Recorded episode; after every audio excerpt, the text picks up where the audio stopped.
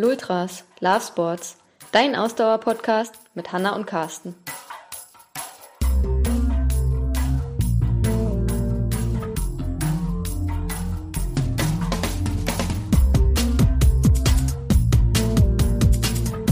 Das, das IOC kommuniziert ja auf unterschiedlichste Art und Weise und es geht ja eigentlich darum, gerade auch unter der Präsidentschaft Bach, immer darum, den Athlet oder die Athletin ähm, in, den, in den Mittelpunkt zu stellen. Ähm, aber jetzt hier hat man an dem Beispiel hat man eben wieder gesehen, dass das eben dann doch nicht der Fall ist.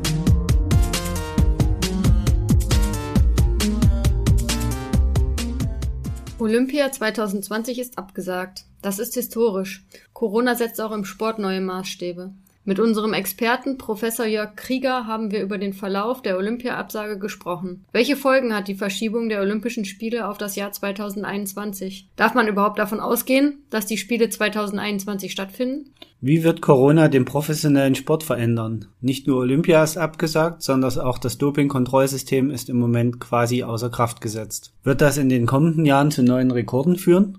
Über all diese Fragen diskutieren wir mit Jörg Krieger und gewinnen dabei einen sehr interessanten Einblick in die verschiedenen Bereiche des Profisports. Genau, wir informieren dich natürlich wieder, dass wir jetzt aufzeichnen. Ja, ja. Immer, ne? Wenn man ja, aufzeichnet, genau. man soll dem äh, ich glaube, du aus rechtlichen kriegst du da auch einen Hinweis, dass dieses Gespräch jetzt aufgezeichnet wird? Ja, da steht jetzt Carsten is recording the call. Ja, ah, okay. Genau, weil das ist, äh, ich meine, Dann ist das ja noch bescheuerter, dass es da steht, dass man das sagen muss. Aber ist ja besser, als wenn es weniger. Ja. ja. Fertig? Ja. ja starten wir. Ich starten. Ähm, hallo Jörg. Hi. Hi Jörg, schön, dass, dass du wieder da bist bei uns im Podcast. Genau. Sehr gerne. Wir wollen mal wieder äh, uns mit einem Experten unterhalten und äh, haben uns das Thema Olympia und Corona rausgesucht und sind da auf dich gekommen. Das ist schön, ja. Ich habe da sicherlich ein paar Dinge zu sagen. Ähm, ja, vielleicht äh, fangen wir einfach ähm, mal mit der einfachsten, glaube ich, Frage an. Kam es für dich jetzt überraschend, dass die Olympischen Spiele verschoben wurden oder sagst du, naja, eigentlich war das die logische Konsequenz? Nein, also wenn man sich die globale Situation jetzt ansieht, dann muss man schon sagen, das äh, war nachvollziehbar und ja, die, die logische Konsequenz, wie du gesagt hast. Also überraschen kann das dann nicht mehr. Nee. Und äh, der Weg dahin, äh, wie würdest du den beschreiben? Ja, also der Weg. Ja. Ja, also bis, bis zur Absage. Ja, der Weg war spannend äh, nachzuverfolgen. Äh, denn äh, aber aber das da waren die Olympischen Spiele und ihre Absage ja keine Ausnahme, denn in den letzten Wochen haben sich die Dinge ja doch sehr sehr schnell entwickelt in jeglicher Hinsicht und äh, so gesehen ähm, ja, war das ein spannender Prozess ähm, und es hat sich ja durch auch sehr schnell gewendet, das Blatt beim IOC von ähm, wir sprechen nicht über Absage und Verlegung hin zu einer Absage in knapp zwei Wochen. Ähm, das war dann doch schon ähm, ja zügig, wie das Ganze vonstatten gegangen ist. Ja, was meinst du, was am Ende der ausschlaggebende, ausschlaggebende Punkt war? Also ähm, vielleicht nochmal auch da so ein bisschen zur Chronologie. Also es, wie du schon gesagt hast, ähm, hat sich das ja relativ schnell die Sichtweise des IOC geändert. Anfang März ähm, wurde da, war das quasi noch kein Thema, ähm, irgendwie eine Absage oder eine mögliche Verlegung. Und dann innerhalb kürzester Zeit ähm, hat sich das IOC ja quasi um 360 Grad gedreht. Ähm, und Jetzt habe ich vergessen, was ich fragen wollte. ich habe gerade den Faden verloren. Du hattest gefragt, du hast die Frage schon gestellt. Du hattest die Frage schon gestellt. Was war der ausschlaggebende Punkt? Carsten grinst jetzt nur in sich hinein, weil er sich immer darüber beschwert, dass ich irgendwelche Sätze in die Länge ziehe, muss ich jetzt mal sagen. Okay, du sagst, ich habe die Frage schon gestellt. oh ja. Ähm, ja, ich gebe trotzdem mal eine Antwort ne, auf die Frage von vor zwei Minuten. Ähm, ja, äh, ja, der ausschlaggebende Punkt war der Druck, also der öffentliche Druck, äh, mit Sicherheit. Ja, und zwar aus verschiedenen Richtungen. Also zum einen sind natürlich nationale olympische Komitees vorgeprescht ähm, und haben gesagt, dass sie ihre Athleten nicht nach Japan schicken wollen. Ähm, es sind individuelle Athleten gewesen, die ihre Sorgen geäußert haben. Und ich bin mir sicher, dass auch innerhalb des IOCs irgendwann, ähm, und das wissen wir ja auch, öffentlich IOC-Mitglieder aufgetreten sind und gesagt haben, ähm, dass das wird so nicht gehen. Wir können die Spiele nicht durchführen im Sommer 2020. Ja, für uns ist das halt auch ganz interessant. Ähm, das Olympia ist jetzt ja quasi das, das große Mega-Event-Beispiel. Aber auch für uns und unsere Sportler und Sportlerinnen sind wir ja gerade in der Situation, dass irgendwie ähm, immer mehr Sportveranstaltungen und Wettkämpfe abgesagt werden. Und ähm, so der Tenor, den wir da gerade haben, also auch wir selber sind ja auch betroffen ähm, von Wettkämpfen, die abgesagt werden. Und bei uns ging es ja auch in einer ekligen Geschwindigkeit, ne? Also ja, vor Wahnsinn, zwei ne? Wochen, vor zwei Wochen haben wir noch einen Podcast aufgenommen, wo wir gesagt haben, ja, wir machen erstmal so weiter. Wir wissen zwar noch nicht so richtig, ob unsere Wettkämpfe stattfinden, wir befürchten eher nicht, aber äh, Im Moment sind sie noch nicht abgesagt und jetzt innerhalb von einer Woche, anderthalb Wochen, sind alle Events im ersten Halbjahr, die wir gemeldet hatten, abgesagt. Ja, mhm. also eigentlich haben wir nur noch ein Event jetzt, was noch nicht abgesagt ist, wo wir gemeldet sind, was Ende August stattfinden soll. Ähm, aber ansonsten ist wirklich alles abgesagt, ähm, wofür wir irgendwie angemeldet werden. Und da war halt so der, ähm, der generelle Tenor eigentlich bei allem jetzt ähm, von Veranstalterseite auch, ja, okay, wir wollen natürlich die Gesundheit aller Beteiligten garantieren. Ähm, und das ist halt, sind halt jetzt nicht nur die Sportler, sondern auch ähm, die Helfer, ne, die ganzen Freiwilligen, die da irgendwie beteiligt sind und so, was ich übrigens im Zusammenhang mit Olympia, äh, was mich nicht überrascht, aber überhaupt nicht gehört habe, so dass über die Gesundheit der Beteiligten gesprochen wurde. Ähm, maximal über die Sportler. Ähm, aber das fand ich jetzt ganz, ähm, das fand ich ganz interessant halt, dass so Olympia als das Mega-Event, wo es natürlich und das ist natürlich auch der Hintergrund des Ganzen, um sehr, sehr, sehr viel Geld geht. Ähm, aber dass da mir das sehr kurz gekommen ist, dieses Thema, dass es um die Gesundheit geht. Und ich meine, es geht ja nicht nur um das Event an sich, sondern vor allem auch um die Reisetätigkeiten, die da involviert Klar. sind. Ne? Menschen aus aller Welt kommen irgendwie zusammen, die Sportler, die Trainer, ähm, alle, die da irgendwie ähm, involviert sind. Und dass das ähm, ja eigentlich, ich glaube im Juli sollte der Termin eigentlich stattfinden, dass das total unrealistisch ist, wenn man da irgendwie die Gesundheit der Menschen irgendwie garantieren will. Hätte eigentlich ja schon früh klar sein Aber müssen. Aber das, das bringt mich ähm, zu, zu einem ganz wichtigen Punkt. Also was, was mir jetzt halt aufgefallen ist, und das ist vielleicht so ein bisschen der Unterschied, ähm, zumindest habe ich es nicht so wahrgenommen. Das IOC hat eben genau diese Begründung nicht so richtig eingeführt ja. als Absage. Ähm, denkst du, dass das unglücklich war, das so zu kommunizieren? Also die Begründung, dass es um die Gesundheit der Athleten geht jetzt in dem ja. Fall. Also Gesundheit der, der Menschen überhaupt und dass man halt nicht garantieren kann, dass das nicht zu einer Drehscheibe für den Virus wird.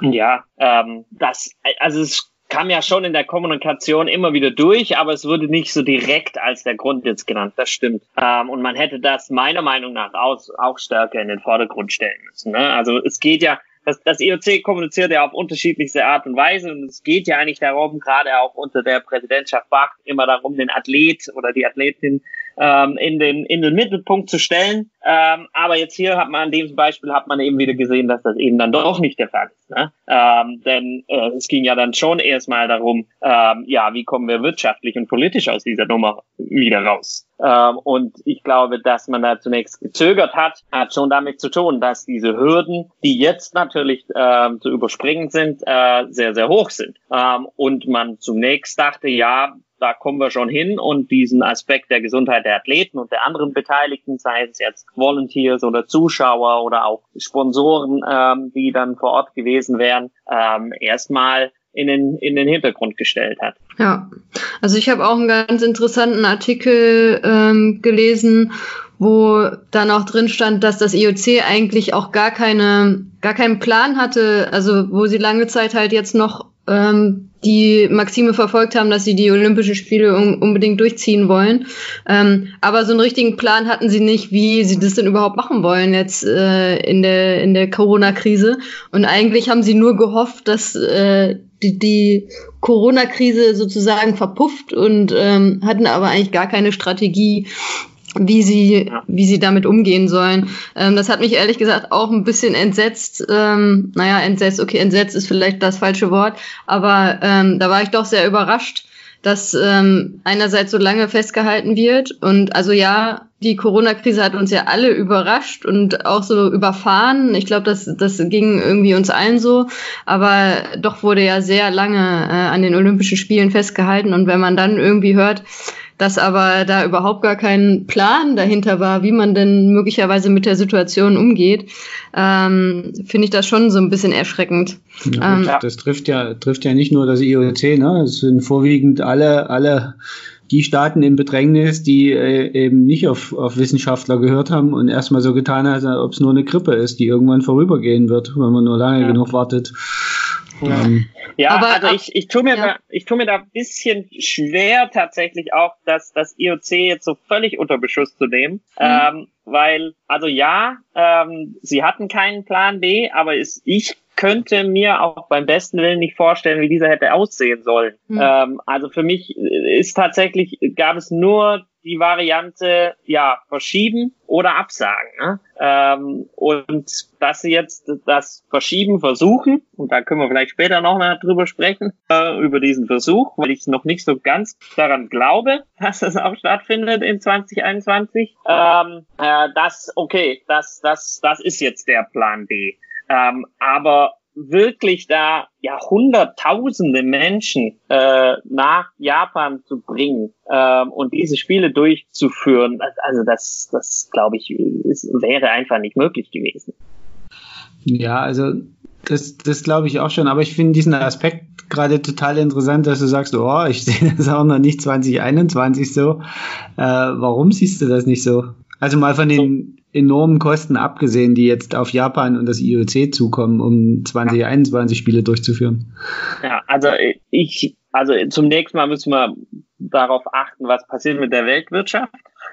Also wir wissen ja wirklich noch nicht, wie das Ganze jetzt ja. in den nächsten Monaten weitergeht. Und ich glaube schon, dass das äh, die Spiele nochmal gefährden kann. Ähm, und wir wissen auch nicht genau, wie es mit Corona weitergeht. Also die wissenschaftlichen Vorhersagen sind ja durchaus auch unterschiedlich. Also es, die WHO hat ja schon auch deutlich gemacht, dass sie im nächsten Winter nochmal mit einem Anstieg rechnet. Und mhm. ähm, in Japan selbst, da muss man die Situation ja auch ganz, ganz genau betrachten. Ähm, die hatten ja komischerweise zunächst ganz wenig positive Fälle ähm, das lag ja schlicht daran, dass sie einfach nicht getestet haben und das auch sich nicht eingestehen wollten, wie weit der Virus tatsächlich verbreitet ist. Jetzt haben sie heute den Notstand ausgerufen. Ähm, das heißt, da muss man schon auch davon ausgehen, dass die Zahlen jetzt noch in die Höhe schnallen. Ähm, und das bedeutet natürlich auch, dieser Riesenaufwand, der jetzt betrieben werden muss, um die Spiele zu verschieben, ist auch deutlich eingeschränkt. Also wie das dann auch in der praktischen Umsetzung sich darstellt, ähm, das, das wird schon eine riesengroße Herausforderung.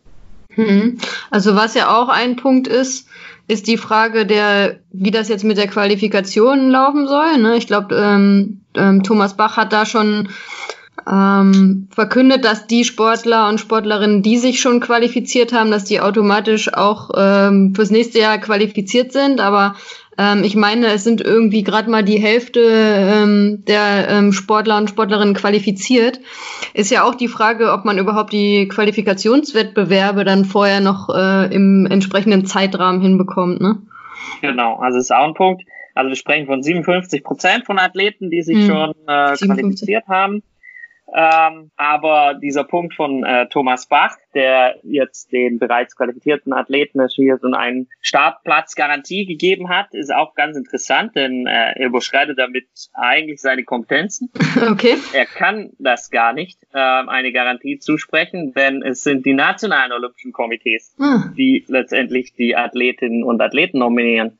Und es bedeutet, ähm, dass jetzt zwar die Kriterien gelten und das ist das, was äh, Bach eigentlich sagen wollte. Also wer sich qualifiziert hat, ähm, der hat sich qualifiziert, aber letztendlich entscheidet jetzt in Deutschland der DOSB, wen er dann mitnimmt. Das heißt, wir könnten jetzt einen viel größeren Pool von Athletinnen und Athleten bekommen, nämlich welche, die die Qualifikationsnorm schon geschafft haben und andere, die sie dann irgendwie im nächsten Jahr schaffen. Und dann muss der DOSB entscheiden, wen er mitnimmt. Und ich glaube nicht, dass dann die Athleten, die die Norm vor zwei Jahren gelaufen sind, ähm, ausgewählt werden, sondern die, die es vor kurzem ähm, geschafft haben. Und ich glaube, dass es schon auch Härtefälle geben wird da ähm, das, und dann ja. Athletinnen nicht starten können. Das ist auch ein interessanter Punkt. Das war mir klar, das war mir gar nicht so noch gar nicht so bewusst. Und wie du schon sagst, natürlich haben die nationalen Verbände, die haben immer das Interesse daran, möglichst äh, gut abzuschneiden bei den Olympischen Spielen. Sprich, die gucken nicht, wer letztes Jahr oder vor zwei Jahren der beste Athlet war,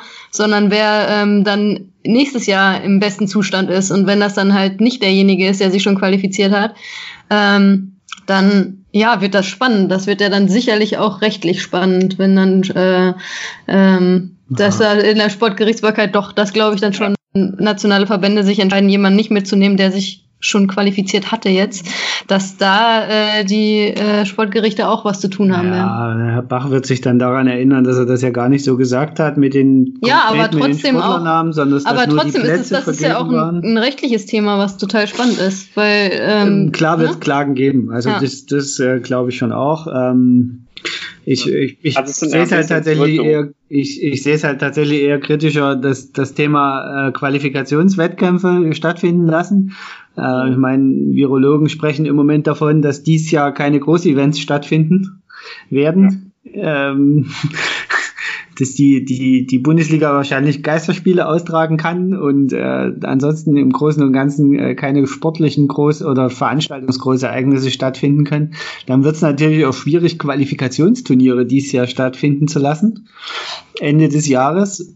Und äh, ja, wie du schon sagtest, die zweite Welle, die berühmte zweite Welle kommt ja erst noch und äh, im Moment ist noch kein Impfstoff da. Also das, das ist sicherlich äh, ein Thema. Wir haben, ich, ich denke mal, das Ganze entspannt sich in dem Moment, wo entweder ein Impfstoff oder ein richtig wirksames Medikament da ist. Ja, sicher. Also dann, dann, dann, äh, dann, dann wird sich das ändern. Ähm, aber da sind wir, wie du sagst, äh, momentan halt noch nicht. Ähm, deshalb ja, aber das, das ist schon interessant. Also es gibt ja auch die, die äh, kuriosesten Konstrukte, also zum Beispiel die Wasserballer, äh, den, hab, die, den haben die Qualifikationswettkämpfe dann abgesagt vor ein paar Wochen ähm, und haben dann entschieden, sie nehmen jetzt die das Qualifikat äh, die Richtlinie aus einem Wettkampf von vor zwei Jahren ähm, als äh, Qualifikation. Äh, so, und jetzt schiebst du es nochmal ein Jahr raus, dann sind das die, die Mannschaften haben sich dann vor drei Jahren für die Spiele qualifiziert. Das ist ja dann auch irgendwo nicht mehr vergleichbar mit dem, wie sich der Leistungsstand tatsächlich darstellt im Juli 2021. Das stimmt. Sehr interessant. Ich glaube, das Hauptproblem ist, und das hat jetzt nicht nur irgendwie das IOC und die Verbände im, im olympischen Sport, sondern generell natürlich auch in anderen Bereichen, ist das Hauptproblem, dass wir, dass man nicht wirklich planen kann gerade, weil man halt nicht weiß, ne, wann die Situation sich verbessert, ähm, mhm. wie man eben, wann kann man Wettkämpfe einplanen, wann kann man Vorbereitungswettkämpfe einplanen. Das ist halt gerade alles noch ähm, völlig ungewiss. Ne? Und das ist, glaube ich, auch die Herausforderung. Und wenn wir da über so ein Mega-Event ähm, wie die Olympischen Spiele sprechen, ähm, was ja ähm, uns, also viele Jahre vorbereitet wird, dann ist es natürlich äh, schwierig, das dann innerhalb kürzester Zeit äh, alles irgendwie hinzukriegen. Ne? Das Kann, kannst du dir vorstellen, dass es ver verkleinerte Olympische Spiele nächstes Jahr gibt? Also, dass man irgendwie versucht, bestimmte Sportarten rauszustreichen, die einfach zu viel Publikum verlangen oder äh, dass man, um Kosten zu sparen, noch irgendwas rausnimmt? Das, glaube ich, ist sehr schwierig, ähm, dass man wirklich vielleicht die Teilnehmerfelder etwas kleiner macht. Aber auch da sind wir natürlich an dem Punkt, wenn wir sagen, okay, wir geben den Athletinnen und Athleten, die schon bald sind, ist jetzt eine Startplatzgarantie, was das auch immer heißen mag ähm, und dann sagst du, jetzt müssen wir aber doch reduzieren, glaube ich nicht, dass das funktioniert, weil dann kommen wir wieder in juristische Schwierigkeit. Ähm, Vielmehr, was ich mir vorstellen kann, ist, ist dass man äh, die Zuschauerzahlen reduziert. Hm. Ähm, das halte ich für eine wahrscheinlichere Lösung. Und das ist ja auch das, äh, das Thema, das zum Beispiel im Fußball diskutiert wird, ne? Also die Geisterspiele. Ja, okay. Ähm, äh, hatte ich eigentlich überrascht, wie deutlich manche Athleten diesmal aufgetreten sind, auch gegenüber dem IOC. Also zum Beispiel der, der, der Max Harting, der ja gesagt hat, nö, äh, Hartung heißt der, der gesagt hat, nö, ich fahre auf gar keinen Fall dahin, noch bevor die Absage durch war? Mhm. Ähm, wenig. Also es waren ja schon die Athletinnen und Athleten, die äh, sich sehr stark gegen das IOC geäußert haben, die das auch schon in den vergangenen Jahren getan haben. Ja, jetzt in Deutschland, ob das jetzt Magdalena Neuner war, die hat auch vor drei Monaten äh, schon sehr stark gegen Thomas Bach geschossen ähm, oder oder Hartung, der mit seinen Athleten Deutschland sowieso ähm, viel bewirkt hat eigentlich auch ähm, für für die Athleten. Ähm, so ein paar Stimmen, die kamen schon irgendwie überraschend, ähm, aber das ist natürlich dann der Unterschied. Ne? Also da geht es natürlich dann um die Gesundheit jedes Einzelnen. Einzelnen. Und ähm, das ist dann natürlich für, für die, die individuellen Athleten erstmal vordergründig. Ja, ich glaube auch für uns auch wieder ganz spannend, natürlich die Athletensicht. Ähm, war das auch irgendwann eine Situation, die ähm, als, als Sportler an sich, glaube ich, fürchterlich sein muss? Äh, wie gesagt, wir haben das ja auch im Kleinen jetzt bei unseren Wettkämpfen erlebt, ja, aber die trainieren vier Jahre lang auf die Olympischen Spiele hin ähm, und trainieren das auf einem Level, wo man immer am Limit trainiert, ja, und immer oder regelmäßig über seine Grenzen hinausgeht. Ähm, und dann waren sie plötzlich in so einer Situation, wo alles total ungewiss war und äh, die Welt äh, sich für uns alle auf einmal auf den Kopf gestellt hat. Und dann noch irgendwie die, den Fokus und die Konzentration zu behalten und zu sagen, okay, ich mache jetzt einfach mein Ding weiter, ich trainiere weiterhin auf die Olympischen Spiele 2020 hin, obwohl ich eigentlich, äh, wenn ich rein rational irgendwie darüber nachdenke, weiß, dass die nicht, dass die einfach nicht stattfinden können. Äh, ich glaube, da waren viele Athleten so ähm, ja mental einfach in so einer äh, Situation, die ja ganz fürchterlich, glaube ich, äh, für viele war. Und deswegen denke ich, war auch die Reaktion der übergroßen Mehrheit der Sportler und Sportlerinnen, dass die alle irgendwie erleichtert waren, als dann die Absage kam, wo man denkt, okay, die sind jetzt erleichtert, äh, die haben irgendwie vier Jahre lang auf die Olympischen Spiele trainiert, die werden abgesagt und dann sind die eigentlich so erleichtert. Aber ähm, das war, glaube ich, ähm, ja, dadurch bedingt. Oder wie siehst du das?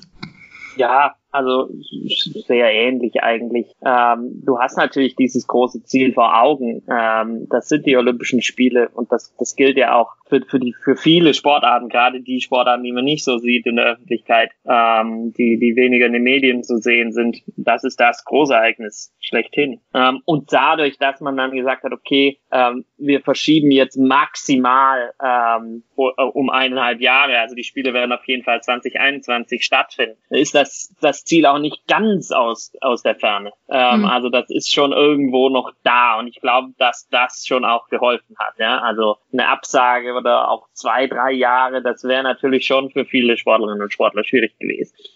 Ja, so, jetzt ist das natürlich auch so ein ganz individueller Fall immer. Also es gibt ja dann manche Sportler, die vielleicht ähm, quasi am Karriereende sind, für die die ja. Äh, Olympischen Spiele jetzt nochmal das Highlight irgendwie sein sollten, die sich auch überlegen müssen, oh, schaffe ich es jetzt auch nochmal, mich zu motivieren, nochmal ein Jahr weiterzumachen. Dann gibt's andererseits äh, ähm, Sportler und Sportlerinnen, die vielleicht eher profitieren, ähm, weil sie vielleicht noch die Olympischen Spiele einen Ticken zu früh für sie äh, gekommen wären und sie jetzt vielleicht die Chance haben, nächstes Jahr ähm, da ja. noch ein bisschen ähm, ähm, bisschen besser mitmischen zu können. Ist auch in, ähm, für uns wieder aus unserer Sicht im deutschen Triathlon eigentlich so ein bisschen der Fall. Ne? Da sind einige ähm, junge Sportler und Sportlerinnen, die sich ziemlich gut entwickelt haben in den letzten Jahren, die aber für die aber Olympia dieses Jahr definitiv noch zu früh gekommen wäre, ähm, wo man sich aber vorstellen kann, dass äh, nächstes Jahr sie vielleicht ähm, auch in der Weltspitze mitmischen können. Also auch ganz ganz interessant, glaube ich, ähm, aus dieser Sicht dass das natürlich so für jeden Sportler so eine ganz individuelle ähm, ja. Situation ist. Und nach wie vor aber, aber ja ist es, ja. Aber du hast das ja immer eigentlich, ne? Also die Spiele ja. sind halt nun mal nur alle vier Jahre. Und wenn ich in, in, in Hochform bin im Jahr, das direkt nach Olympia ist, ähm, und das hast du in vielen Sportarten, dann kannst du vielleicht zweimal Weltmeister werden, dann wirst nicht Olympiasieger, ne? Ähm, und ich gerade im Turnen, wo ja wirklich und Frauenturnen zum Beispiel, wo der Zenit ja schon mit 16, 17 Jahren erreicht wird. Wenn du da halt dieses Alter hast, äh, wenn du wenn gerade keine Olympischen Spiele sind, dann, dann ist es schwierig. Ne? Ähm, und so gut, so haben jetzt halt ja ein paar andere vielleicht die Chance. Also. Wobei da natürlich auch jetzt die Frage dann ist, du hattest ja auch schon jetzt angesprochen in Bezug auf, auf die Olympischen Spiele mit der Weltwirtschaft. Ähm, viele Sportler und Sportlerinnen leben nicht vom Preisgeld, sondern eben mhm. von Sponsorengeldern. Ne? Und da ist natürlich auch dann jetzt die Frage, okay, wie wird sich das jetzt überhaupt entwickeln? Welche Athleten und Athletinnen werden ihre Sponsoren jetzt vielleicht verlieren? Ähm, werden einige, Spon einige ähm, Sportler gar nicht mehr in der Lage sein, irgendwie auf Leistungs-, auf äh, Profiniveau zu trainieren, weil sie es sich vielleicht gar nicht mehr leisten können, weil die Sponsoren ähm, nicht mehr hinter ihnen stehen.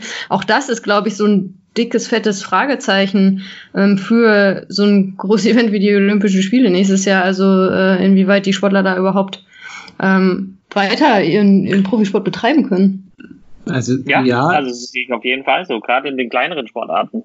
Ja. Äh, aber das, aber das, das, du hast es ja wirklich überall, ne? Also das, das ist ja, äh, das ist ja auch e, egal letztendlich, ob du ein Sportler bist, der das jetzt nicht mehr ausüben kann, keine Sponsorengelder mehr kriegt, oder der Friseur um die Ecke, der jetzt im Moment äh, seine Brötchen nicht mehr verdienen kann. Ähm, das sind zwar unterschiedliche Sachen, ist ja klar, ähm, aber da muss natürlich, aber aus meiner Sicht jetzt schon auch dann der, der nationale Sport oder nationale Sporthilfsprogramme, wie man das auch immer nennen will, dann greifen, um solche Athleten Athletinnen Athleten zu unterstützen.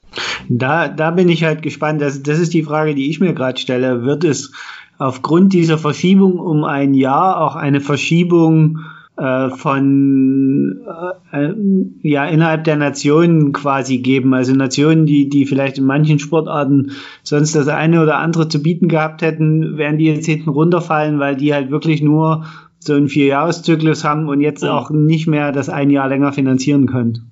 Mhm. Also, ja, also es ist ganz schwer vorauszusehen natürlich. Ähm, das kommt natürlich auch hängt ganz stark davon ab, wie ein Land erstmal auch betroffen ist ähm, und, und, und ob es dann eben solche Hilfsmechanismen gibt. Ähm, das ist aber Spekulation, glaube ich. ich aber meine, das kann natürlich schon passieren. Ja, ich meine, ich hätte ähm, die Tage gelesen, dass die deutsche Sporthilfe, also in Deutschland jetzt schon gesagt hat, sie würden auch weiter die Sportler unterstützen. Ähm, aber, ja, in Deutschland äh, ist das so. Ja, das ja, ja. ja. Wobei ja ähm, das auch da es bei den meisten Athleten so ist, dass, glaube ich, das Geld von der deutschen Sporthilfe zwar wichtig ist, aber häufig auch nicht ausreichend ist. Ja, aber ich glaube, also ich, also in Deutschland kann ich mir noch vorstellen, dass sich der Staat jetzt einfach nicht die Blöße geben wird und würde sagen und wird sagen, ja, da sparen wir jetzt Geld ein. Wir haben gerade, also mein, unser Finanzminister ist gerade durch die Gegend gewandelt und hat hier gesagt, ja, wenn es sein muss, legen wir 1,5 Billionen auf den Tisch, äh, um, um alle zu unterstützen, um alle da sicher durchzubringen. Äh, ich glaube nicht, dass man dann am Ende bei dem, bei dem Sport jetzt groß streichen wird, weil es einfach gesellschaftlich zu sehr auch dann Aufschrei geben wird. Mhm. Ich, ich, ich sehe das eher in anderen Ländern als Problem, die jetzt vielleicht Gelder abziehen müssen, um ihr Gesundheitssystem zu finanzieren, was sie eigentlich für Sport geplant hatten. Also ja. gerade so afrikanische Länder oder so, wo wir ja auch nicht wissen, wie lange bei denen die Pandemie wütet. Also das ist ja das nächste Thema. Wir gehen jetzt hier mal davon aus, dass wir es irgendwann hinter uns haben mit unserem Reisen. Und ähm, dann, dann ist es ja auch wieder, dann ebbt es hoffentlich ein bisschen ab und es gibt eine gewisse Normalität, zu der wir zurückkehren können. Aber das heißt ja nicht, dass diese Pandemie nicht irgendwo auf der Welt weiter wütet ähm, und sich dort weiter durch den nee. Kontinent frisst. Ja, klar. Aber jetzt spiele ich mal ähm, und des Teufels Anwalt und sage, vielleicht ist das ja gar nicht so schlecht, wenn diese Länder ihr Geld dann nicht in den Sport stecken und in olympische Medaillen, sondern in ihr Gesundheitssystem. ähm, ja, okay. äh, nein, aber natürlich weiß ich, was du meinst. Also das würde natürlich dem Sport schaden. Ähm, aber nichtsdestotrotz ist es auch gut, wenn diese Länder ihr Gesundheitssystem System ja, absolut, das, das hast du voll ganz recht. Ähm, apropos äh, Gesundheitssystem und Kosten, ähm, hat dich das überrascht, dass Japan äh, gesagt hat, ja, verschieben ist gar nicht so einfach. Wir haben das Olympische Dorf schon verkauft? nee. Das hat mich nicht überrascht. Ähm, das ähm, ist ja Gott sei Dank heutzutage gang und gäbe, äh, dass es da solche äh, Legacy- und Sustainability-Projekte gibt. Ähm, dass das olympische Dorf dann auch möglichst schnell äh, weiter genutzt werden kann. Aber es stellt natürlich äh, die Organisatoren jetzt vor große Probleme. Äh, das ist schon klar. Ähm, aber das war jetzt jetzt nicht an, das wurde nicht anders gehandhabt, zum Beispiel in London 2012 oder auch Rio 2016, ähm, sondern man möchte natürlich das so schnell wie möglich weitergeben. Also heißt das, die Nachhaltigkeit, die wir immer alle einfordern für die Olympischen Spiele, wird ihnen diesmal zum Verhängnis. Ja, in dem Fall kann man das so ausdrücken. Äh, das, das stimmt. Ähm, aber die Nachhaltigkeit des Olympischen Dorfes ist ja eigentlich schon was, was oft gegeben ist. Es geht ja dann eher um die Sportstätten. Ja, ähm, aber äh, du, du hast natürlich recht. Ähm, das ist jetzt mit ein Puzzle, das erstmal gelöst werden muss, äh, wie man aus der Nummer wieder rauskommt. Also ja, es war ganz interessant. Heute, heute gab es eine Pressekonferenz vom IOC, ähm, wo äh, der, der Generalsekretär Christoph Duby auch gesprochen hat und auch nochmal, äh, dass natürlich diese Frage gestellt wurde. Und er hofft jetzt sehr darauf, dass eben die einzelnen Personen und auch die Konsort, das Konsortium, das ähm, da, äh, dahinter steckt, hinter diesem äh, olympischen Dorf, eben jetzt hier kooperieren, ne? weil die Verträge existieren natürlich. Okay. Ja. Ich hatte nur irgendwo gelesen, dass, dass äh, Japan, äh, also dass dieser Termin nicht sofort kommuniziert wurde, der geplante, damit die Organisatoren vor Ort erst die Möglichkeit haben, noch Hotels zu reservieren, also Hotelkontingente zu reservieren ähm, damit das halt nicht, nicht, äh, damit sie das noch quasi alles umbuchen können. Ja, also und das ist auch ganz klar, also das ist und, und das habe ich am Anfang gesagt, ich kann das schon verstehen, dass diese Entscheidungsprozess auch ein bisschen gedauert hat, denn was oder ist vielleicht nicht der Entscheidungsprozess, aber der Kommunikationsprozess. Also was was stecken da für organisatorische Aufgaben jetzt dahinter? Ne? Also es gibt ja auch unterschiedliche Arten von Sportstätten zum Beispiel. Ja, es gibt reine Sportstätten, wo Sport betrieben wird. Es gibt temporäre Sportstätten, die dann nur aufgebaut werden für die Spiele. Und dann gibt's weitere Gebäude, die eigentlich für andere Dinge genutzt werden. Zum Beispiel äh, Kongresscenter oder sowas. Mhm. Und da werden, da, da finden viele äh, Veranstaltungen statt. Das war bei früheren Olympischen Spielen so, das ist jetzt in Japan wieder. Und so ein Kongresszentrum ist aber halt schon über Jahre ausgebucht. Und ähm, mhm jetzt das zu verschieben, das bedeutet natürlich, man muss andere Veranstaltungen äh, verschieben. Das, das hat schon ähm, ja einen riesengroßen Domino-Effekt, ähm, der da, der da dahinter steckt. Ja, wenn wir uns da aber jetzt so ein bisschen länger drüber unterhalten über diese große Domino-Schleife, stellt sich natürlich wieder die Frage: Wäre es dann nicht cleverer gewesen, sie einfach komplett abzusagen? Ja, aber da, da kommen wir jetzt dann da kommen wir jetzt ja näher so in die sportpolitische Debatte, glaube ich. Ähm, da gibt's natürlich sehr viele ähm, Interessenskonflikte, äh, ähm, sowohl in der, im IOC als auch dann ähm, mit dem äh, Konstrukt, wie sich der Sport finanziert, wo es schwierig wird. Also wenn man sich anguckt, wo das IOC äh, das Geld herbekommt, dann sind wir natürlich in erster Linie bei den Fernsehanstalten, das bei 60, 70 Prozent. Ähm, und die größten, den größten Batzen kommt da aus der USA noch. Ähm, und, und wenn da plötzlich Milliarden wegfallen, ähm, uh, dann wird es schwierig. Und dann das IOC gibt dieses Geld ja auch weiter an die NOKs und an die internationalen Sportverbände. Ähm, und dann sind wir wieder bei dem Punkt, dass es dann am Schluss bei den Athleten fehlt. Ähm, mhm. Das ist die, der eine Punkt. Der andere ist dann natürlich auch ähm, der, der angesprochene sportpolitische. Äh, Thomas Bach äh, steht zur Wiederwahl 2021. Ach, nächstes ähm, Jahr, ja. Hm. Ja, im, im Juni. Ähm, so. Ähm, und ich bin mir sicher, dass er äh, auch deshalb etwas gezögert hat. Ähm, denn äh, eine Absage der Spiele wäre jetzt nicht, sicherlich nicht zu einem Vorteil geworden. Äh, ist gut, es gibt jetzt keinen ernsthaften Gegenkandidaten und er kann nochmal für vier Jahre gewählt werden. Also ich glaube, dass es am Ende nur eine Formalität ist. Ähm, aber auch das, glaube ich, hat, hat mit eine Rolle gespielt, dass man gesagt hat, wir, wir sagen die Spiele nicht ab.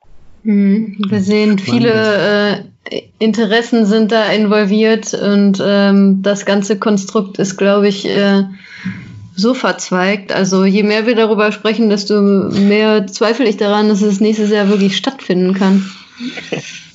Ja, ich, ich finde eher, eher spannend, also jetzt mal unabhängig davon, ob es nächstes Jahr stattfindet oder nicht, ich finde einfach, ähm, in der Beziehung spannend, weil was am Ende bei uns als, als normalen durchschnittlichen Leserinnen oder Lesern ankommt, ist ja, die Olympischen Spiele sind verschoben. Aber diese ganze Kette, die da mhm. dazugehört, die da vorher in Gang gesetzt werden muss, bevor man sowas ausspricht, die, die, also wie du sagtest, die ganzen Entscheidungsprozesse waren vielleicht ganz andere wie die Kommunikationsprozesse, die wir wahrgenommen haben. Auf jeden Fall, auf jeden Fall. Ne? Also und ich, ich hoffe es jetzt auch einfach mal. ich bring noch mal was mit den Spielen. Ne? Wir haben jetzt äh, 2021 äh, im, im Sommer Olympische Sommerspiele und zwar in Japan und in im im Januar oder im Februar 2022, also sieben Monate später, haben wir Olympische Winterspiele. Ähm, ja. ja, auch noch. Und ja, eine Fußball-Weltmeisterschaft. Ja. ja, genau. So, in China. ähm, und ich bin mir sicher, dass die Chinesen nicht sehr begeistert waren davon, dass jetzt sieben Monate vorher Spiele in Japan stattfinden, weil es natürlich schon im Vorlauf auf die Spiele in Peking ähm, ja total die Aufmerksamkeit äh, ablenkt von mhm. den Spielen in China. Das IOC verkauft das jetzt natürlich eher andersrum. Das ist eine riesengroße Chance. Ähm, wir können das jetzt ähm, ja so verkaufen, dass wir den Schwung mitnehmen von Tokio für Peking. Ähm, aber ähm, ich bin mir sicher, dass äh, in China das nicht sehr wohlwollend aufgenommen wurde. Mhm. Und China hat großen Einfluss, ähm, auch jetzt immer mehr, was Sponsoren etc. angeht, auf, auf die olympische Bewegung. Ja. Was meinst du, ähm, wenn jetzt Olympia nächstes Jahr, ich meine, wir haben jetzt viel über Hürden gesprochen, die da sind, dass Olympia nächstes Jahr überhaupt stattfinden kann. Wenn es tatsächlich dazu kommen sollte, dass es nicht stattfindet, aus welchen Gründen auch immer, meinst du, das wäre das eine Bankrotterklärung für das IOC? Schwierig zu sagen. Aber eigentlich würde ich das nicht so sehen. Denn mhm. wenn sie wirklich dann sagen, nein, also das, das kommt ja auch immer auf den Grund an, warum es dann letztendlich nicht stattfindet. Also wenn es ein wirtschaftlicher Grund ist, dann ja, muss man schon Zweifel äh, äh, anbringen. Aber wenn man sagt, nein, also wir können weiterhin nicht die Gesundheit der Athleten äh, garantieren oder auch der Volunteers und alle anderen, die involviert sind, dann finde ich, dass es nicht unbedingt eine Bankrotterklärung ist, sondern vielleicht einfach der, die richtige Entscheidung. Ähm, also, und ich glaube auch, dass das IOC das also wirtschaftlich hinbekommen würde, eine Olympiade ausfallen zu lassen. Mhm. Ähm, da ist schon genug Geld da, da muss natürlich überall einschränkend gemacht werden, das ist klar. Ähm, aber da daran würde die olympische Bewegung nicht scheitern. Ähm, das, das glaube ich nicht. Auf der anderen Seite, wenn sie natürlich stattfinden und was wir alle hoffen, ähm, die Herausforderungen werden alle gemeistert in den nächsten Monaten, kann das natürlich auch eine riesengroße Chance sein, tatsächlich zu sagen, okay, und hier feiern wir jetzt, dass wir das als Menschheit äh, geschafft haben, ähm, diese, diesen Virus ähm, hinter uns zu bringen. Das, äh, das, habe ich, ich auch. Das, das habe ich mich gerade gefragt. Kann das, äh, denkst du, dass es nächstes Jahr ein, ein ein anderes Motto plötzlich geben wird für ja, die Olympischen Spiele. Also jetzt, jetzt mal unabhängig davon, ob es öffentlich ausgesprochen wird oder nicht, sondern es einfach wirklich dieses Dabeisein ist alles äh, wieder mehr in den Vordergrund gestellt wird, also dieses Community-Ding. Ja, also ich würde es hoffen, ne? Ähm, denn äh, darum geht's ja schon auch mit bei den Olympischen Spielen und ähm, dadurch, dass jetzt eben das, das ist ja wirklich eine globale Herausforderung, ja, wie wir sie so in diesem Maße noch nie gesehen haben. Und die Olympischen Spiele stehen ja auch dafür, ähm, die ganze Welt zusammenzubringen. Und wenn wirklich die Herausforderung gemeistert wird, global, dann äh, kann ich mir schon vorstellen, dass das auch dann auf in, in, ein inoffizielles Motto äh, und auf die Feierlichkeiten Auswirkungen hat. Ja, das glaube ich auch. Also ich glaube auch, dass wenn wenn wir es irgendwie schaffen, dass die Olympischen Spiele doch stattfinden können nächstes Jahr, dass das ein krasses, also wirklich ein krasses Symbolereignis dann auch wirklich, äh, also es ist ja eh schon, ist es ja eh schon immer und äh, aber in der jetzigen Situation, dem was alles passiert und was noch passieren wird in der äh, in der Welt, glaube ich, dass äh, dass sie auch im positiven Sinne eine Wahnsinnsstrahlkraft haben könnten, wenn sie stattfinden. Ja. ja. Aber gut, bis dahin ist natürlich noch ein Weg. Ne? Die müssen natürlich alles noch klären und es kann natürlich auch immer sein. Ich bin ja zweifle auch immer so ein bisschen an dem Prinzip der, der Chancengleichheit. Also mhm. wir sagen jetzt mal, okay, das Problem wird äh, größtenteils gelöst, irgendwie in der westlichen Welt oder in den weiterentwickelten Ländern. Ähm, dann tendiert natürlich auch das IOC ja dazu zu sagen, okay, wir lassen das jetzt stattfinden, aber ich glaube, eine große Herausforderung ist dieser Virus auch für afrikanische Länder zum Beispiel, äh, wo er sicher auch noch hingelangen wird. Und ob man dann sagt, okay, die westliche Welt, da ist das jetzt durch, aber in Afrika, da herrscht er noch vor, ja, dann machen wir es trotzdem und können die Athleten halt nicht kommen. Ähm, das könnte natürlich dann schon wieder, ja, die globale Ungleichheit dann auch wieder, äh, ja, aufdecken. Ja. Kann sich das IOC das leisten heutzutage noch? Sowas äh, dann. Äh, ja, ja, ja. Also das, äh, das wird ja auch getan, ne? Also auch als die ach, ich erinnere mich nicht mehr ganz genau, welches Event es war, aber dass bestimmte Athletinnen und Athleten nicht äh, teilnehmen durften an, ich glaube, es waren Olympische Jugendspiele, wenn mich nicht alles täuscht, ähm, weil ich glaube, es war Ebola damals. Hm. Ähm, in dem Land vorherrschte, ähm, das, äh, das gab es schon mal. Und es kommt eigentlich immer darauf an, um welches Land es sich handelt. Hm. Das, das, das lässt sich nicht wegreden. Das, das ist so. Krass, das war mir gar nicht so bewusst. Also, dass es also IOC mit unterschiedlichen Mitteln misst, das war mir schon klar, aber ähm, ähm, das ja, ist tatsächlich solche Vorfälle Fall, auch, auch jetzt die Diskussion um die Verschiebung äh, ist auch ganz interessant. Das ist, ist eine Beobachtung von mir und ich will nicht sagen, dass es so war, aber äh, das ging ja auch erst dann so in Südeuropa los und in Großbritannien und in Nordamerika äh, wo die großen Geldgeber sitzen, die TV-Anstalten. Ähm, da war der, der Virus noch nicht so weit verbreitet. Ähm, da wurde es eigentlich noch nicht so groß diskutiert, die Absage. Und dann kam es nach Großbritannien und vor allem auch in die USA und plötzlich ähm, hat das Ganze, der Prozess sich auch nochmal beschleunigt. Also das könnte schon auch noch mit ein Faktor gewesen sein, ähm, der, der da mit reingespielt hat. Ich nehme nur mal NBC, ähm, das ist der rechte Inhaber der in den USA ähm, die, die haben Werbung verkauft äh, für die Spiele in Höhe von also so ein, über eine Milliarde. Ne? Mhm. Ähm, so und die wollen natürlich äh, oder die diejenigen die Firmen, die die Werbung gekauft haben, wollen natürlich auch, dass die gezeigt wird. Mhm. Ähm, ja, steckt viel dahinter. Interessant.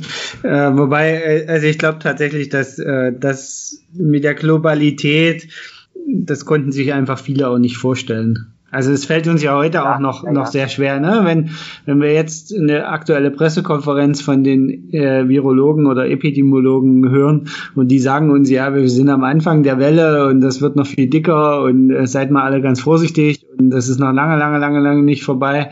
Und man guckt dann so, ja, aber es gibt doch schon 100.000 Infizierte in Deutschland.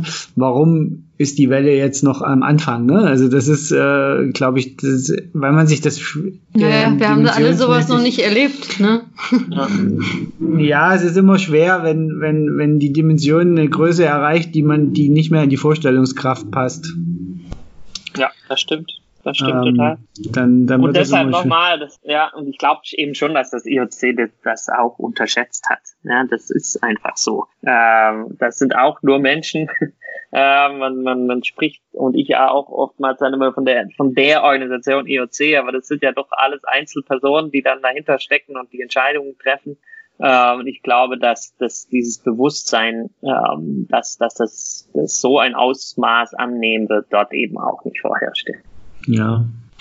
Ähm, kommen wir vielleicht äh, zum, zum Abschluss noch zu einem ganz anderen Thema äh, was wir hier auf unserer Liste stehen haben, das, das Thema Doping in dem Zusammenhang. Also es sind ja jetzt aktuell alle Dopingtests ausgesetzt, wenn ich das richtig mitgekriegt habe. Ich ja. weiß jetzt nicht, ob das nur für Deutschland gilt oder nee, generell. generell. generell. Hm. Also die, die WADA ja, ja. hat alle Dopingtests offiziell ausgesetzt. Ja. Okay, ähm, denkst du, dass das problematisch wird oder einige jetzt dazu animieren wird, das auszunutzen? Auf jeden Fall. Aber ich glaube nicht, dass es, äh, dass es problematischer wird, als es sowieso schon ist. Mhm, ähm, okay. ich glaube, ähm, aber ich bin mir sicher, äh, dass Athletinnen und Athleten äh, diese Möglichkeit sagen mal, äh, ergreifen könnten äh, und sagen, ähm, ja, jetzt kann ich äh, ja gerade zum Beispiel anabole Steroide äh, einnehmen, äh, die dann nach einigen Monaten wieder aus dem System raus sind, weil jetzt gibt es keine Kontrollen und man kann davon natürlich auch äh, etwas längerfristige Effekte bekommen. Also das ist, äh, ich glaube, dass das äh, nicht ins Land der Fabeln zu verweisen ist, dass, mhm. dass da jetzt mehr passieren wird. Okay. Also das ist ja auch eine ganz interessante Diskussion, gerade mit diesen längerfristigen Effekten, die, die im Triathlon stattfindet. Mhm. Weil da sind ja jetzt ein ganz Teil ehemalige gedopte Radsportler, die plötzlich als Triathleten auftauchen und im Ama entweder als Amateure oder sogar noch als Profis aktiv sind. Ähm, und das ist ja im, im, Triathlon eine ganz heikle Diskussion, die da gerade geführt wird. Also da gibt's die eine Fraktion, die sagt einmal Doper, immer Doper. Und dann gibt's natürlich die andere Fraktion, die sagt, naja, hm, die haben ihre Strafe verbüßt und das ist jetzt eine andere Sportart. Und theoretisch müssen wir sie jetzt erst neu erwischen. Weil es ja nicht nur im Triathlon so, ist ja in anderen Sportarten auch so, ne? Die, die generelle Diskussion, dass man sagt, okay, wenn die einmal erwischt werden, eigentlich, die haben äh, trotzdem eine Langzeitwirkung mit ihrem Doping, die dürften nicht nochmal eine zweite Chance kriegen. Ne? Ja, also das, das ist ja eine ganz schwierige Diskussion, ne? Ähm, aber äh, also es gibt ja auch die, die, die Debatte, die ist zum Beispiel hochgekommen äh, im im südafrikanischen Rugby, ähm, wo die äh, Jugendlichen ähm, ja halt auch mit anabolen Steroiden hochgezogen werden, ähm, weil das das A und O ist ähm, und dann aber ja die wieder absetzen, äh, wenn sie dann mal in den äh, in den Profibereich kommen oder in den Erwachsenenbereich oder auch schon ein bisschen vorher. Ähm, aber die Effekte der Muskelaufbau ähm, hat da natürlich schon stattgefunden. Ähm, also da glaube ich schon auch, dass dass da sehr viel passiert, ähm, gerade auch so im, im, im Jugendalter schon, so so so schlimm es ist. Ja, aber die Labore müssen doch jetzt alle äh, Corona-Tests machen. ja, das sollen sie auch. ähm, die sind, die sind nicht so rentabel. ja, ähm, da sollen wir, da kommen wir ja wieder, eben wieder zu dem Punkt, also, ja, Anti-Doping, wie sinnvoll ist es wirklich, ne? Ähm, und und äh, gut, zumindest hat man jetzt für den Moment, wenn sie nicht mehr testen, wieder das Prinzip der Chancengleichheit zumindest mal erreicht. Ne? Denn jetzt können das alle tun.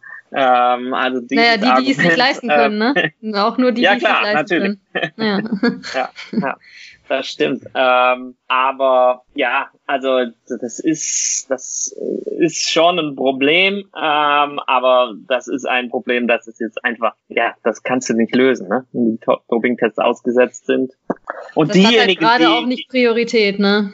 Nee, und diejenigen, die gewillt sind, die Substanzen zu nehmen, äh, sowieso gewillt sind, die Substanzen zu nehmen, ähm, ja, die sind natürlich jetzt erst recht gewillt, die Substanzen zu nehmen, also müssen jetzt können sie auch nicht erwischt werden. Ja, okay.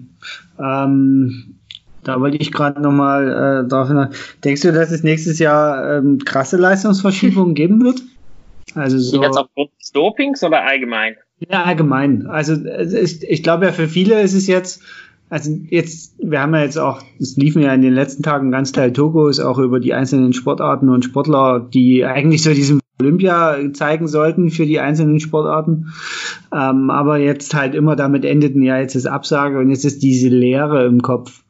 Also glaubst du, dass einige davon auch eben gestärkt hervorgehen werden? Dieses ja, glaube ich schon. Ja, ja also weil es sind natürlich, gibt ja unterschiedliche Voraussetzungen in den Ländern, ne? Ähm, und äh, also auch Trainingsvoraussetzungen zum einen, aber natürlich die ganz entscheidende Frage ist ja wirklich der mentale Punkt. Und ich kann mir schon vorstellen, dass, dass einige da sagen, ja, jetzt erst recht, ähm, und, und andere werden daran aber tatsächlich scheitern, ähm, an, an so einer Verschiebung, weil das hat ja auch Anna gesagt, wenn du jetzt sagst, du arbeitest darauf hin und jetzt ist das plötzlich ein Jahr weg, ähm, das macht schon was mit dir im Kopf. Ähm, also ich glaube schon, dass, dass es Leistungsverschiebungen geben wird, ähm, und zwar, ja, aus mentalen Gründen, aber auch, weil die Voraussetzungen in, in den Ländern halt unterschiedlich sind. Ne? Hier in Dänemark kannst du noch ähm, äh, zehn Leute zusammen äh, können noch Sachen machen. Ne? Also da ah, kannst okay. du theoretisch äh, die, die Fußballteams trainieren hier fünf gegen fünf ähm, und in der Bundesliga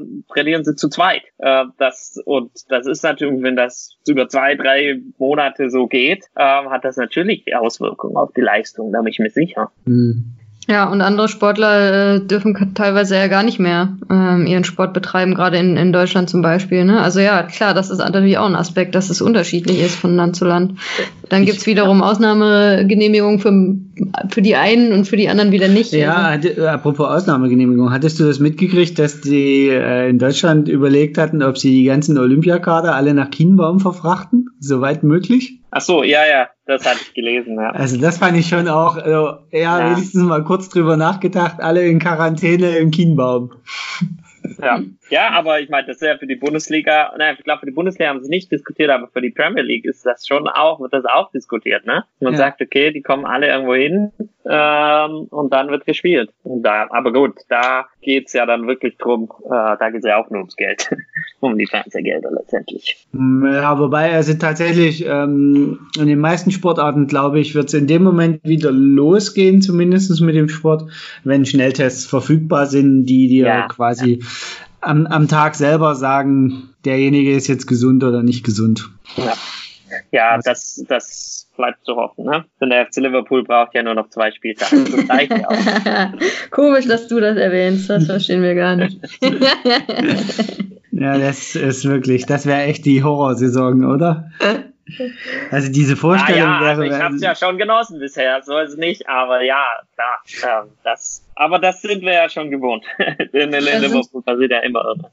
Da sind wir auch bei wieder bei anderen Themen, also wo es natürlich auch darum geht, okay, wird jetzt die Saison irgendwie komplett abgesagt oder bringt man die noch irgendwie zu Ende oder äh, wird sie für beendet erklärt und der aktuelle Stand wird äh, genommen. Das ist ja auch wieder ein ganz äh, spannendes anderes Thema. Ähm, ja, also diese, diese äh, Diskussion gibt's ja in, in, in, den, in der UEFA auch. Ne? Also die UEFA hat ja allen Verbänden, die ihre Saison abbrechen, damit gedroht, dass sie nächstes Jahr nicht äh, in der Europa League spielen dürfen und in den europäischen ja. Wettbewerben. Ähm, ja. Bel Belgien hat schon gesagt, ist uns egal. Ja, die sind da gut, sind ja, ja jetzt auch nicht dafür bekannt, da irgendwie sehr erfolgreich zu sein. Ja, da gibt's immer den Standard Lüttich und, und den RSC Anderlecht, ist das auch Belgien? Ja. ja. Oder? Ja. Ja. Also gibt es ja schon so ein paar Fußballvereine, die europäisch auch zumindest mal so im Mittelfeld mitspielen. Ähm, von daher. Ja, wir ja, sehen, äh, Corona hat riesen Auswirkungen auf den gesamten Sport irgendwie, ja. ne? Also äh, und das ja, ist das sehr ist, vielfältig. Ja das, ist, ja, das ist noch ein Punkt, den ich noch gern äh, erwähnen würde, weil da, da, da habe ich mich sehr viel mit beschäftigt in den letzten Tagen. So, dass dadurch, dass, also es ist ja wirklich, also wenn wir, wenn wir vom Sport sprechen, jetzt mal aus theoretischer Sicht, dann, dann sprechen wir ja über drei Bereiche letztendlich. Oder nicht über Sport, sondern sagen wir über, über Körperbewegung und Körperkultur. Dann haben wir den, den, den Hochleistungssport oder den Sport, der im Wettbewerb gemacht wird. Dann haben wir den Freizeit- und Gesundheitssport. Und dann haben wir noch diesen, äh, wo es eigentlich eher so um Körpererfahrungen geht. Ja? Ähm, mhm. und, und jetzt ist aber ein Zweig davon, ist, ist komplett weggebrochen. Äh, existiert einfach nicht mehr, äh, für den Moment zumindest. Mhm. Äh, und, und das ist schon ganz interessant, was das äh, ja mit, nicht nur mit Sportlern macht, aber auch mit Sportbegeisterten. Ähm, das und, und wie wir, wir aber doch dann trotzdem alle weiterleben irgendwie, ne? ähm, es, es, geht ja doch weiter, auch ohne den Hochleistungssport. Und, ich ich glaube, das ist für viele echt auch eine Angst, also für viele Funktionäre. Weil, ja. also äh, bei manchen hat man schon das Gefühl, dass sie jetzt merken, wie unwichtig ihr, ihr Tun eigentlich ist. Ja, wobei äh, ich glaube, das wird dann auch wieder passieren, dass die, ich meine, die Leute sind ja froh, wenn wieder der Sport auch stattfindet, ne? Also auch auf dem Hochleistungsniveau. Hm, ja, aber also, also im, im Fußball finde ich, äh, merkt man das gerade ganz extrem, wie hilflos die Vereine eigentlich diese Situation gerade gegenüberstehen. Mhm. Ähm, und merken, ja, wir sind nicht systemrelevant. Ne? Also äh, ist wichtig, aber da wurde dann zwischendurch mal gesagt, ja, es fehlen uns irgendwie 700 Millionen Einnahmen und es stehen alle kurz vorm Bankrott. Aber das interessiert irgendwie in der Gesellschaft gerade niemanden. Ja, also dieser Punkt einfach zu sagen, das stimmt natürlich, was du sagst, Hanna, ähm, dass man sagt, ähm, okay, wir äh, sind alle froh, dass es wieder losgeht, aber aber es geht halt auch ohne. Und ich glaube, diese ähm, ja diese, dass man das realisiert, ich glaube schon, dass das viele Sportfunktionäre äh, gerade zum ersten Mal tut. also äh, die Leute irgendwie, äh, ja, die leben trotzdem weiter, äh, auch wenn sie nicht ins Stadion gehen äh, oder ähm, ja selber rausgehen und Fußball spielen und das ist, das ist schon ganz interessant und da, da bin ich mal schon gespannt, wie sich das weiterentwickelt, dieses Bewusstsein in, in den kommenden Wochen und dann auch in, in den kommenden Monaten. Das ist halt genau, ähm, das ist halt genau die Frage, die sich daraus entwickelt. Ne? Werden die Leute das dann in zwei, drei Monaten auch noch so sehen, wenn sie dann 35 Euro oder 40 Euro für ein Tagesticket für irgendeine Sportart bezahlen sollen, egal ob Fußball oder irgendwas anderes und und ähm, äh, wird dann äh, die Frage sein, ja, ist es mir das plötzlich noch wert? Also ich persönlich glaube ja, äh, dass wir ganz äh, relativ zeitig dann wieder irgendwann zu den Verhältnissen kommen, die wir vorher auch hatten. Ich glaube, also nicht nur im Sport, sondern auch in anderen Bereichen, wo man vielleicht denkt, okay, verändert die Krise, äh, verändert Corona uns jetzt als Gesellschaft. Ähm, ich glaube, dass das äh, sich relativ schnell dann wieder drehen wird und wir wieder äh, alles so erleben werden wie vorher auch. Also ich persönlich äh, bin, finde auch als, also als Passivsportlerin, ja, also als begeisterte äh, Sportguckerin, äh, finde das schon schlimm, dass das gerade nicht gibt. Und äh, ja, werde wieder sehr viel Sport konsumieren, wenn es den denn gibt. Also. ja, ja, ich auch. Das, das stimmt schon. Ähm, also das, ich glaube auch, dass das natürlich wieder äh, zurück kommen wird. Ich glaube aber schon, dass gerade was die finanziellen Dimensionen vielleicht des Fußballs angeht, ob das jetzt Ticketpreise sind oder ähm, auch äh, Transfersummen, ähm, das schon irgendwo auf ein etwas niedrigeres Niveau fallen wird. Und klar, dann geht die aber die normale normale, in Anführungszeichen, Entwicklung auch wieder weiter. Ne? Ähm, das das, das glaube ich schon. Aber die, einfach dieses Bewusstsein, oh, es geht auch ohne, das ist ja nicht nur der Sport, das sind ja auch andere Dinge, ja? Kultur, Musik, alles, was jetzt so wegfällt. Ähm, das, äh, ja, mal, bin mal gespannt, was das tut mit unserer Gesellschaft. Ja, das sind wir auf jeden Fall auch. Ich glaube, das ist eigentlich ein ganz schöner Schluss, oder? Genau. Ja, vielen Dank, Jörg, ähm, für deine Zeit heute wieder. Hast du noch einen Punkt, gerne. wo du sagst, boah, das möchtest du unwahrscheinlich gerne noch loswerden? nee, für den Moment ähm, habe ich viel gesagt. ja, wir haben ja auch wieder sehr ähm, interessiert zugehört. Äh, von daher, das äh, hat wieder sehr gut gepasst. Wir freuen uns auch schon aufs nächste Mal. Wir hoffen natürlich, äh, dass sich alles in Anführungsstrichen zum Guten wendet, dass die Olympischen Spiele nächstes Jahr stattfinden können. Ich glaube, wir sind alle so sportbegeistert, dass äh, dass uns das irgendwie alle bereichern würde. Und wie wir schon drüber gesprochen haben, ich glaube auch, dass das eine äh, Strahlkraft hätte für die Welt nochmal, wenn die Olympischen Spiele auch im nächsten Sommer stattfinden könnten. Ähm, und ja. ja. dann hören wir uns demnächst zum nächsten Thema. Ich glaube, es gibt trotz, trotz dessen, dass gerade äh, der Spitzen- und Profisport nicht stattfindet, ähm, gibt es genug Themen, über die wir sprechen können. Und ähm, das denke ich auch. genau, bis dahin ähm, sagen wir, bleib gesund. Das genau. Wichtigste äh, immer und im Moment besonders. Ja, das klingt doch gut. Vielen Dank, dass ich teilnehmen konnte. Hat Spaß gemacht, ähm, wie immer. Und ja, meldet euch gern wieder. Genau, wir Bis hören uns beim nächsten Mal. Mal. Bis dann. Ciao, ciao. Ciao. Jawohl, ciao.